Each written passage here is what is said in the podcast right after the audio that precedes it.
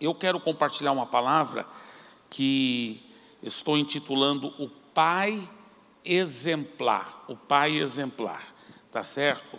O pastor Ramos, com quem eu aprendi muito do que eu estou compartilhando com vocês, ele diz o seguinte: que este homem, que nós vamos estar estudando esse homem na Bíblia, essa personagem bíblica, foi o maior de todos os servos com os quais Deus pôde usar. Na minha opinião, estamos diante de um verdadeiro pai exemplar. Quem que eu estou me referindo? É o José, o pai adotivo de Jesus. Por quê? Porque ele foi alguém com quem Deus pôde contar para criar um filho para si e, na realidade, discipular Jesus. Ele foi a pessoa que realmente discipulou Jesus. Existem princípios preciosos que podemos aprender através de como José criou Jesus e o discipulou, para praticarmos como pais e também no discipulado dos nossos filhos naturais e espirituais. Então, nós vamos estar aprendendo através do exemplo de José, como sermos bons pais, tanto dos nossos filhos naturais como nossos filhos espirituais, bons discipuladores, bons líderes de life group, como sermos realmente esse tipo de pessoa, tá certo? O José tinha plena consciência que, de que ele estava criando um filho para Deus. Esse é o primeiro segredo. José entendeu desde o começo que ele estava criando um filho para Deus. Desde o começo ele sabia disso. Ele sabia que o filho biologicamente não era dele. E o anjo, quando José estava pensando até em separar-se da Maria, né, que ele estava refletindo, porque ele sabia que ela estava grávida. E ele sabia que o bebê não era dele. Então, ele pensou que ela havia o traído, o traído. E quando ele estava pensando em separar-se dela, um anjo apareceu para ele e falou assim: Não temas em receber a Maria como a sua mulher, porque o que nela foi gerado é do Espírito Santo. Então, ele era noivo com a Maria e ela já estava grávida aí ele então assumiu e casou com ela.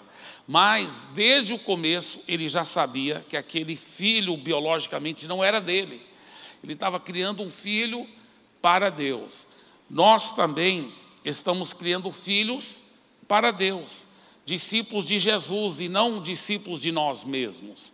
É muito feio um discipulador, um líder de life group, agir como se ele fosse o dono daquelas ovelhas. Ah, não mexe com as minhas ovelhas, são minhas ovelhas. Meu discípulo, ninguém pode falar com elas, ninguém pode conversar com elas, ninguém pode nem convidar uma ovelha dele para almoçar na casa desse outro membro de um outro life group, senão ele já está ficando com ciúme, é, é porque ele se acha dono delas. Isso é uma mentalidade muito errada, porque na realidade é, não são nossos discípulos, são discípulos de Jesus. A gente usa a expressão ah, meus discípulos, ou os discípulos do pastor Elielso, isso não é errado usar essa expressão, até porque a Bíblia mesmo usa essa expressão referente ao apóstolo Paulo e os discípulos dele, lá quando ele estava fugindo da cidade de Damasco, que eles colocaram ele num cesto, porque o pessoal estava querendo matá-lo, a Bíblia fala que os discípulos do apóstolo Paulo desceram ele num cesto. Então não é errado chamar alguém meu discípulo, mas é errado pensar que ele é meu discípulo mesmo. É, a gente tem que entender que ele é discípulo acima de tudo de Jesus. Nós não estamos fazendo discípulos de nós, nós estamos fazendo discípulos de Jesus. Nós estamos ah, investindo na vida daquele discípulo para ele ser parecido com Jesus. Nós estamos investindo em fazer discípulos de Jesus. As ovelhas que Deus confiou a nós são ovelhas dele. E olha, olha, ele confiou a você essas ovelhas. Então, você que é líder de life group, ou vai ser, é, você tem que cuidar muito bem das ovelhas dele, porque você vai ter que prestar conta um dia de como você cuidou das ovelhas que ele confiou nas suas mãos. Agora, A boa notícia, apesar que deve dar um grande temor, porque nós estamos cuidando das ovelhas dele, pelo amor de Deus, isso é muito sério. Eu, eu tenho o privilégio de cuidar das ovelhas de Jesus. E a Bíblia até fala: não sejais muitos de vós mestres, porque o mestre há de receber maior juízo. Então nós vamos ser bem mais cobrados. Nós que somos líderes vamos ser bem mais cobrados de como nós cuidamos dessas ovelhas que foram confiadas a nós. Ao mesmo tempo, nós temos que lembrar que se ele confiou essas ovelhas a nós, é porque ele acredita em nós. Ele acredita que nós temos realmente a capacidade de cuidar bem dessas ovelhas. Senão ele não confiaria. Você acha que Deus ia confiar a ovelha dele na mão de qualquer um? Não. Se hoje você é líder de life group, se hoje você é o discipulador de alguém, ou se você vai ser líder de life group ou discipulador de alguém, é porque Deus acredita muito em você. Ele está confiando as próprias ovelhas dele. Ele acredita que você dá conta e que você dá conta de ser um sucesso em cuidar bem das ovelhas dele. Tá? Agora abra sua Bíblia, por favor, para. É, bem, antes disso, vamos só ver esse texto aqui. Salmo 127, versículo 3, diz assim: Herança do Senhor são os filhos, o fruto do ventre, seu galardão. Então, os nossos filhos biológicos e espirituais pertencem ao Senhor, são herança dele. E nós estamos tendo o privilégio de cuidar. José foi um exemplo como pai, como discipulador, porque ele cuidou e discipulou Jesus. Ele tinha plena consciência que ele estava criando um filho para Deus, para Deus. Isso é a primeira coisa em que o José se torna tão exemplar para conosco. Segunda coisa, José tornou possível a vocação de Jesus. Por favor, diga em voz alta: José tornou possível a vocação de Jesus. Agora, abra sua Bíblia, por favor, em Mateus, primeiro capítulo. Mateus, primeiro capítulo, versículos 16 a 17. Mateus 1, 16 a 17. E Jacó gerou a José, marido de Maria, da qual nasceu Jesus, que se chama o Cristo de sorte que todas as gerações, desde Abraão até Davi, são 14. Desde Davi até o exílio na Babilônia, 14. E desde o exílio na Babilônia até Cristo, 14. Então você vê que eram 14 gerações entre Abraão e Davi, entre Davi o exílio na Babilônia e entre o exílio na Babilônia e Cristo. Então, isso aqui é impressionante, porque a Bíblia havia falado que Jesus seria nascido dentro da tribo de Judá. Mas não era qualquer família na tribo de Judá, era da linhagem de Davi, porque da tribo de Judá tinha muitas linhagens. Mas dentro da tribo de Judá seria de uma linhagem, a linhagem da família de Davi. E não era qualquer linhagem de Davi tinha que ser exatamente 14 gerações depois do exílio da Babilônia. E o José, ele era filho do Jacó, não é o Jacó lá do Velho Testamento, não, isso é outro Jacó. O Jacó, pai de José, era da 12 geração depois da Babilônia. Tá? José era da décima terceira geração. Então, para poder ser da décima quarta geração, só tinha um homem, talvez, da descendência de Davi, que era o próprio José. Então, era muito importante que fosse o José. José, então, tornou possível essa vocação de Jesus foi o papel de José foi crucial para que Jesus cumprisse com os planos de Deus. Agora, Jesus é chamado da raiz de Jessé e filho de Davi só porque José o adotou. Só porque José o adotou. Por quê? Porque José, que era da linhagem de Davi e da tribo de Judá. Maria, tudo indica, não era da, da tribo de Judá.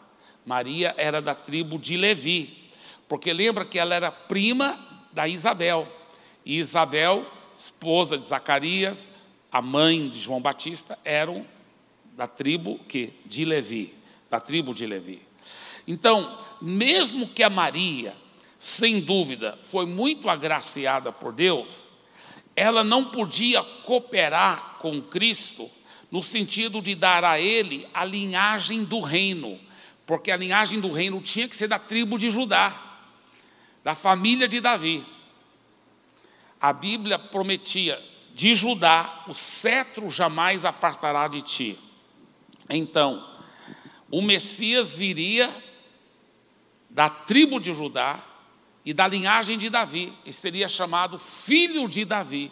Jesus só podia ser chamado o rei da o leão da tribo de Judá, o leão da tribo de Judá, da raiz de Jessé, filho de Davi, ele só podia ser o rei, o verdadeiro rei, porque ele recebeu essa, essa linhagem real através da adoção de filho que ele recebeu com José. Então, num certo sentido, pode ser dito assim: José não se tornou o pai adotivo de Jesus porque ele era casado com a Maria. Ah, então, ah, por acaso o José, então, que era casado com a Maria, e já que Maria ia ser a mãe de Jesus, então o José se tornou pai adotivo. Não, não, não. É o contrário. É, é o contrário. A Maria que foi escolhida para ser a mãe de Jesus, porque ela estava para casar com José. Então, se o José estava, estivesse marcado para casar com outra mulher, teria sido essa outra mulher que ia ser a incubadora de Jesus, porque a linhagem dele tinha que vir através de José, de José. É muito profundo isso, né? Sem tirar os méritos da grande, grande mulher de Deus que a Maria foi, sem dúvida, né? Agora, em Apocalipse 5, Jesus é chamado a raiz de Davi, o leão de Judá venceu. Jesus só foi leão de Judá porque ele era filho de José. Então José deu para Jesus seu nome, sua tribo, sua linhagem real e transferiu a ele todas as promessas que pertenciam a esta linhagem. Olha só. Nós, como pais, devemos, acima de tudo, demonstrar um legado e transferir para os nossos filhos uma vocação, um legado genuíno de, de caráter, de fruto permanente. Pois no mundo espiritual, a nossa herança e o nosso legado que torna possível a vocação dos nossos filhos na fé. É quem nós somos que vai gerar neles uma linhagem real, entendeu? O nosso caráter. Você está investindo em vidas, você que é líder de life group, ou você que vai ser líder de life group, você, lembre-se, muito mais importante do que você faz é quem você é, porque quem você é que vai passar para os seus filhos na fé, para os seus filhos biológicos também, mas para os seus filhos na fé, as suas ovelhas, vai passar esse legado espiritual de caráter, de nobreza. E José não foi só da linhagem real nobre por ele ser descendente do grande rei Davi. Mas José também, ele foi nobre no seu caráter. Você pode ver que naquela época era assim. A pessoa para quebrar um noivado tinha que dar uma carta de divórcio. O noivado era tão forte que você não podia simplesmente quebrar o um noivado. Você tinha que divorciar se quisesse quebrar o um noivado. E acontece o seguinte: a lei mandava o seguinte: se eu tô, se eu tô noivo com a fulana de tal e ela ficou grávida e eu sei que o filho não é meu, eu, eu, eu, eu chamo os anciãos da terra de Israel e falo para eles: olha, ela ficou grávida e o filho não é meu. E aí, o que, que a lei mandava? Tinha que apedrejar aquela mulher. Tinha apedrejá-la.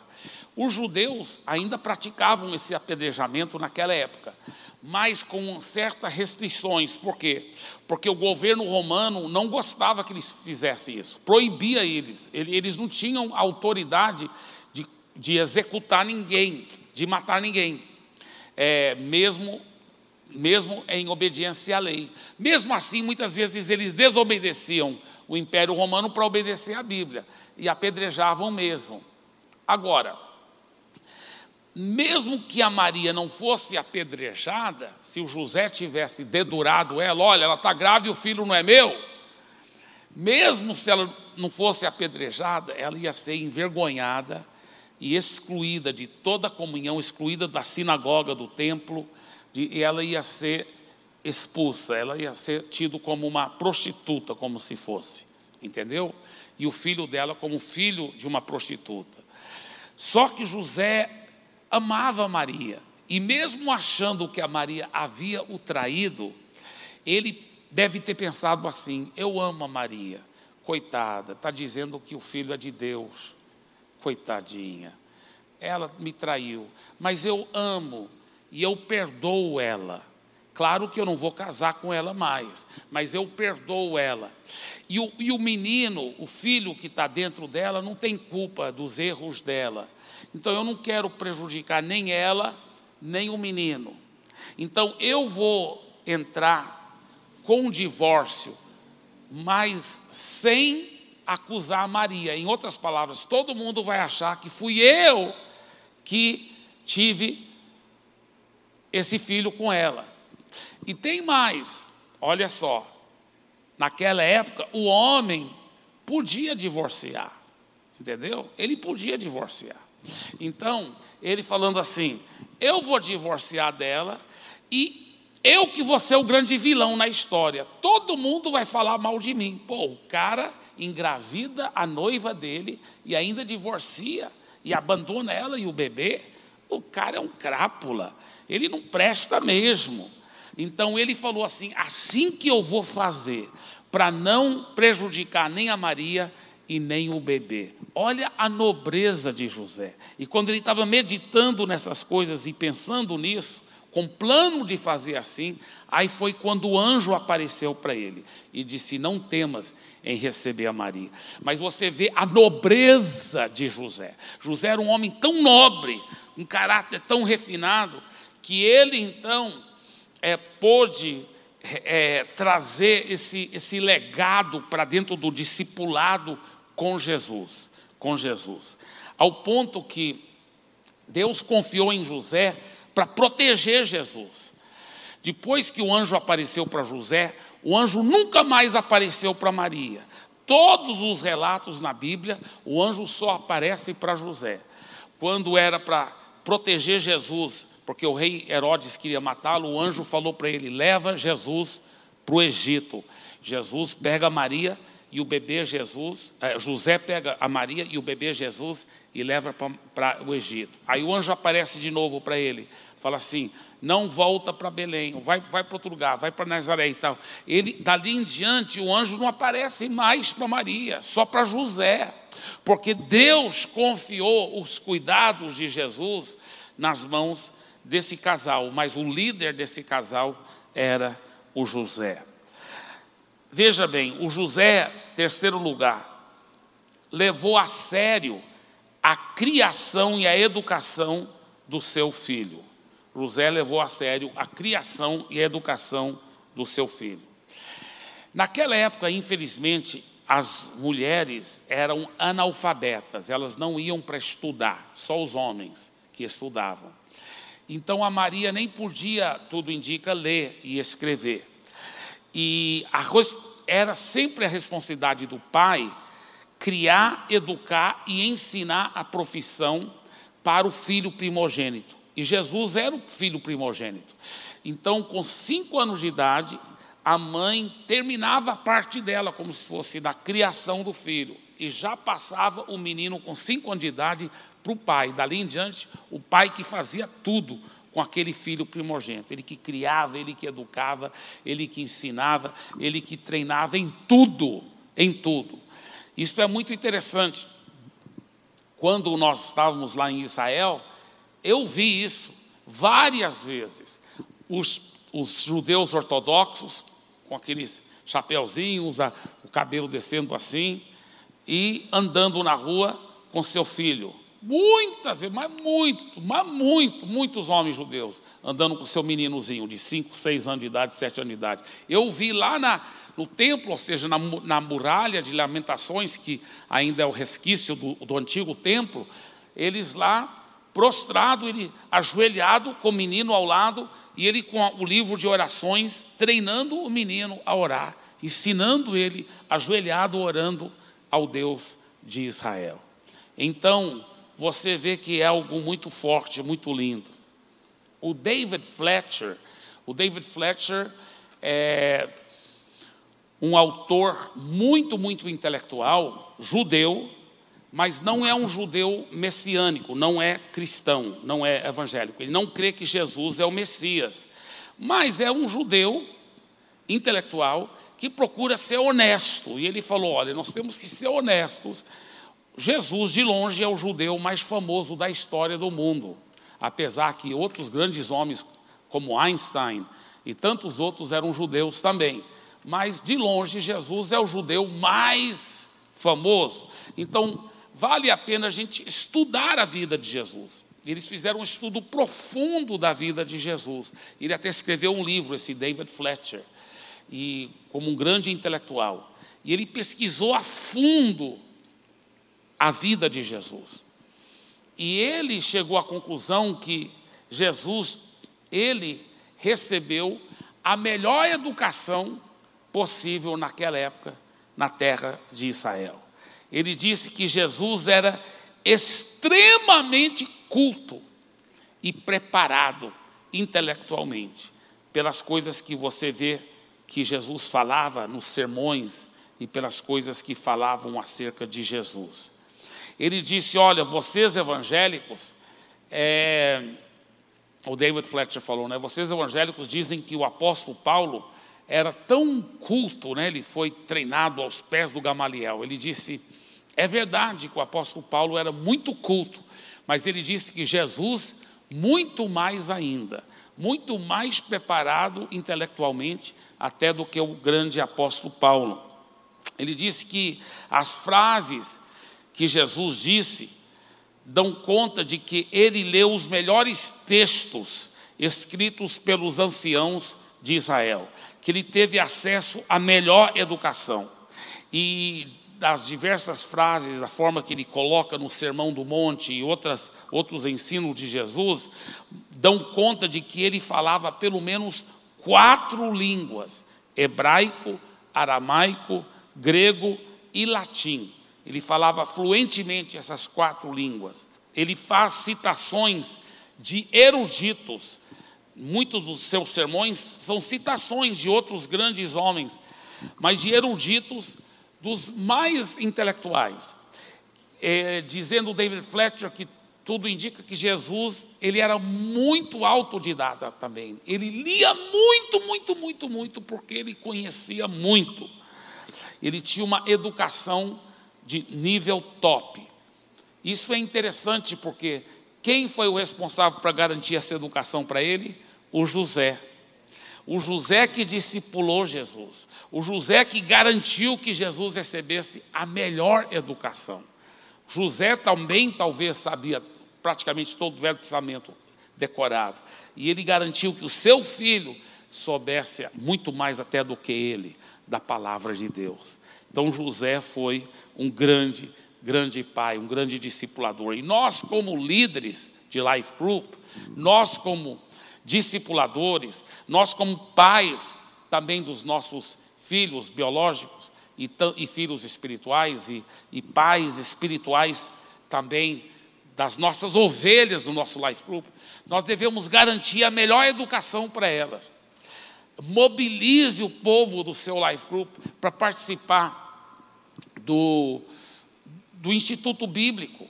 O Instituto Bíblico, isso é muito importante, gente. Mas muito, muito importante mesmo. Eu dei o exemplo no primeiro culto, primeiro Tadel, eu vou dar agora de novo, do, porque eu sou o pastor da igreja, mas eu também sou um líder de life group. E o meu life group está numa rede, e a rede é liderada pelo pastor Eliel. E eu dei o exemplo do pastor Eliel. Eu fico impressionado como o pastor Eliel, ele ajuda todos os membros de todas as células dentro da rede dele, ele encoraja todos para estar fazendo os cursos do Instituto Bíblico.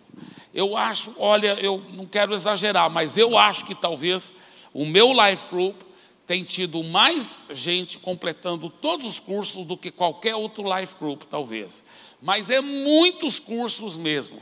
E o Eliel tem sido um dos segredos, até porque eu estava, agora eu não estou viajando mais tanto, graças a Deus, mas eu estava viajando muito na época. E ele que ensinava lá, ele era o meu professor substituto na quinta-feira à noite, lá no Instituto Bíblico.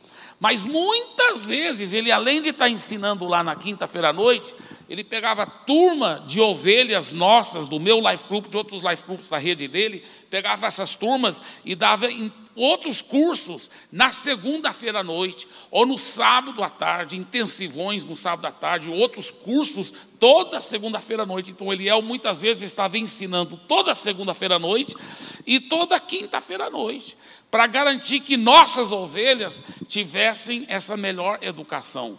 Você, líder de life group, isso é muito importante, você valorizar a grande escola bíblica que nossa igreja oferece, com poderosos professores, como o pastor Ivanildo, o pastor Sabá, eu tenho o privilégio de ser um dos professores lá também, o próprio pastor Eliel e tantos outros, pastora Marileia, são muitos professores poderosos, então você deve aproveitar e deve mobilizar as ovelhas do seu life group para aproveitarem também esses cursos maravilhosos. E falando nisso, deixa eu já te falar quando que começa as próximas turmas. Vai ser dia 11 de fevereiro, tá? Porque vai ser uma segunda-feira à noite. Foi feita uma pesquisa e a maioria prefere segunda em vez de quinta. No futuro, quando a igreja estiver maior, nós queremos ter escola bíblica funcionando toda segunda-feira à noite, toda quinta à noite e todo domingo de manhã também tá? Para as pessoas tiverem, terem várias opções de momentos de fazerem cursos, tá certo?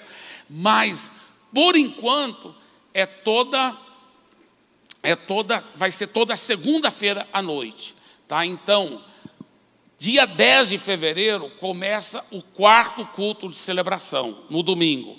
E dia 11 de fevereiro já começa as novas turmas do Instituto Bíblico. Tá certo? Muito bem.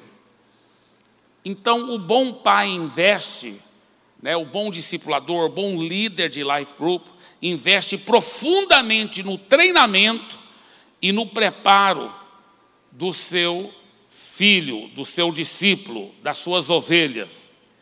Agora, qual é o preparo principal? Qual o preparo principal? Qual é a área principal que eu devo ajudar a garantir que a minha ovelha vai receber? Sabe o que, que é? É um relacionamento profundo com Deus. E isso já me leva para o quarto ponto.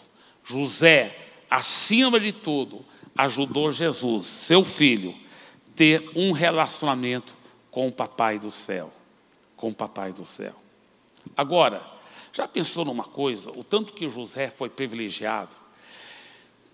Você já pensou? O único ser humano que Jesus chamou de pai foi José. O único ser humano. O único ser humano que teve o privilégio de discipular o próprio Jesus foi José. Imagina, imagina, discipular Jesus. Será que é mole? Né? E ele foi o único que Jesus chamou de pai. E a pessoa naquela época se introduzia assim. As pessoas chegavam lá: Quem é você? Eu sou José, eu sou Jesus, filho de José de Nazaré. Então ele se introduzia assim para as pessoas: Eu sou Jesus, filho de José de Nazaré. E ele falava mesmo, ao ponto que, lá em João, primeiro capítulo, uns discípulos falando com outros, eles falaram: o Messias, ah, quem é? É Jesus, filho de José. Filho de José, porque assim que ele era conhecido, porque ele era filho de verdade. Ele era filho adotivo, mas era um filho. Era o filho. Ao ponto que ele recebeu toda a linhagem do rei Davi através do José. Agora, José, acima de tudo, ajudou Jesus, seu filho, ter um relacionamento com o Pai. Desde quando Jesus começou a entender as coisas, Jesus ainda era pequenininho, ainda aprendendo a falar. Você sabe que Jesus, apesar de ser Deus, ele teve que aprender a usar o banheiro, teve que aprender a andar. Anda, Jesus. Ele aprendendo a andar, entendeu? Ele teve que aprender a falar. Diga papai. Sempre eu falava para meus filhos, diga papai. Eu acho que a primeira palavra que todos falavam era o papai, porque eu ficava lá, fala papai, papai. Precisa falar papai antes de falar mamãe. Brincadeira, mas né, a gente tem esse negócio né, entre, né, entre o pai e a mãe. Olha, ele falou papai, ele falou papai. Né? Então, gente brinca e, e o José quando Jesus estava aprendendo as coisas, ele falou: Olha, meu filho, deixa papai te dizer uma coisa. Eu sou seu pai adotivo, eu te amo, mas você é especial, você é diferente. Como assim, papai? Aí ele explicou o seguinte: a sua mãe, ela não era casada comigo, ela era virgem. O que, é virgem? Depois você vai entender. É o seguinte. É, sua mãe, ela, é, é, você foi concebido. O que é concebido? Depois você vai entender também. Você foi concebido pelo Espírito Santo, meu filho. Deus que é seu pai, você é diferente. Nunca, nunca antes uma virgem deu à luz. A sua mãe foi a primeira. Ah, é, papai? É, você é diferente. É. Então eu sou seu pai, mas o seu pai principal é o papai do céu, é Deus. Oh. Eu sou filho de Deus? É, você é filho de Deus. Oh, papai, uau.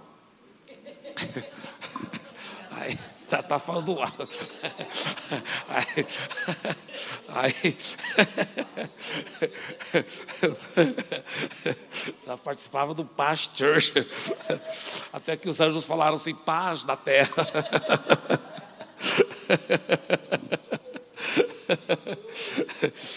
Essa vida com Jesus é uma benção. Então, então, olha só. Jesus, dali em diante, começava a pensar: meu pai, meu pai, meu pai José, mas meu pai principal, meu pai principal. E Jesus começou a ter essa comunhão, ao ponto que quando ele foi batizado, o que, que acontece? O céu se abre e sai uma voz: Esse é o meu filho amado, em quem eu tenho muito prazer. Meu pai, meu pai meu pai. Ele já estava tão ciente disso que com 12 anos de idade, ninguém estava achando, ninguém procuraram ele por três dias. E encontraram ele no templo. No templo. Naquela época, lembre-se, o templo que era a casa de Deus. Hoje nós que somos o templo do Espírito Santo. Mas naquela época, o templo que era a casa de Deus. Encontraram ele aonde? No templo. Aí quando a Maria foi como se fosse chamar a atenção dele, né? Coragem também, mas chamar a atenção de Jesus. Mas, meu filho, eu e seu pai estamos preocupados, procurando. Mas, mamãe, eu estava na casa do meu pai. Como assim, casa? Meu pai, meu pai principal, mãe. Não, não foi o senhor, pai, que me ensinou isso. Não foi o senhor. É, Maria, ele tem razão, foi eu que ensinei mesmo para ele. Entendeu? Eu estava na casa do meu pai. Então,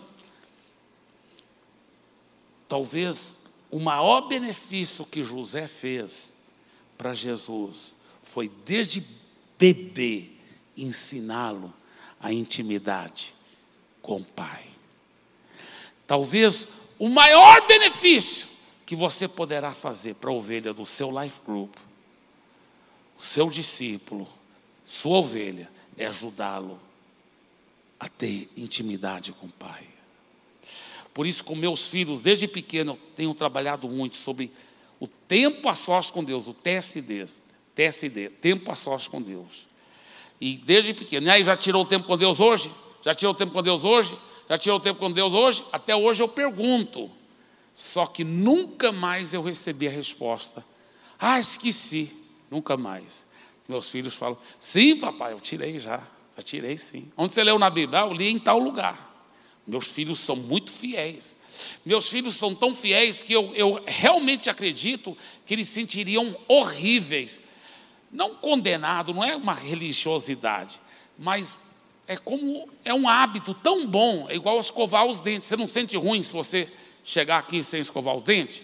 Né? E não só você sente ruim, os outros também. Estou brincando. Mas, mas, mas é, é, é, a gente sente ruim uma vez que tem um bom hábito, não é verdade? Se a gente não praticar aquele hábito. Assim também, o hábito de cultivar o tempo a sós com Deus, de ler a Bíblia, de orar, de ser íntimo com Deus, é tão importante, é tão precioso, é tão precioso.